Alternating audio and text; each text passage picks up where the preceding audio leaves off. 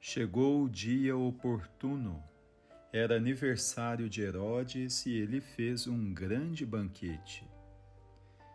Meu irmão, minha irmã, nesta sexta-feira da quarta semana do tempo comum, na memória de Santa Águida, Virgem e Mártir, meditamos o Evangelho de São Marcos, capítulo 6, versículos do 14 ao 29.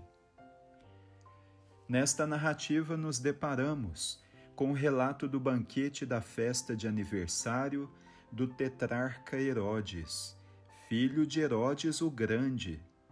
Um banquete que foi preparado para celebrar a vida e acabou trazendo a morte de um profeta, João Batista.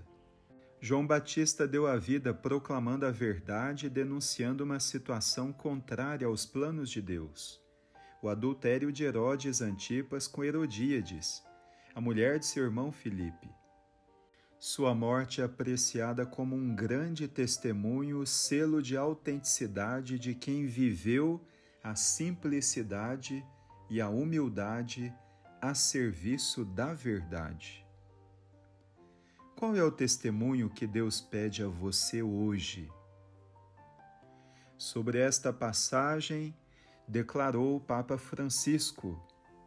O verdadeiro cristão é como Batista. Segue o caminho da humildade sem se apropriar da profecia. Questionemo-nos sobre o nosso discipulado.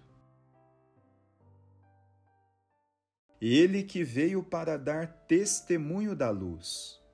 Nós anunciamos Jesus Cristo aproveitamos da nossa condição de cristãos como se fosse um privilégio? Caminhamos na estrada de Jesus Cristo, na estrada da humildade, da humilhação, do rebaixamento, do serviço? Lembremos-nos das palavras de São Beda, monge e doutor da Igreja. Este homem tão grande chegou, então, ao fim da sua vida, pelo derramamento do seu sangue. Depois de um longo e penoso cativeiro, ele que anunciou a boa nova da liberdade de uma paz superior, foi lançado na prisão pelos ímpios, foi fechado na obscuridade de um cárcere.